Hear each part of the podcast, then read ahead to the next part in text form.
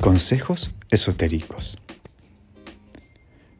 Cuando sientas que la envidia de tu trabajo es muy grande, vas a necesitar una vela blanca y un huevo.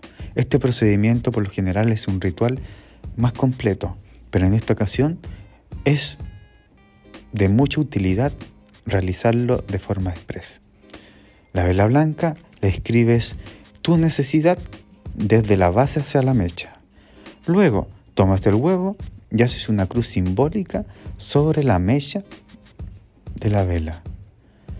Haces una oración según la creencia religiosa, pidiéndole al universo que te limpie de cualquier negatividad producto de las envidias. Frótatelo con toda la fe durante cinco minutos.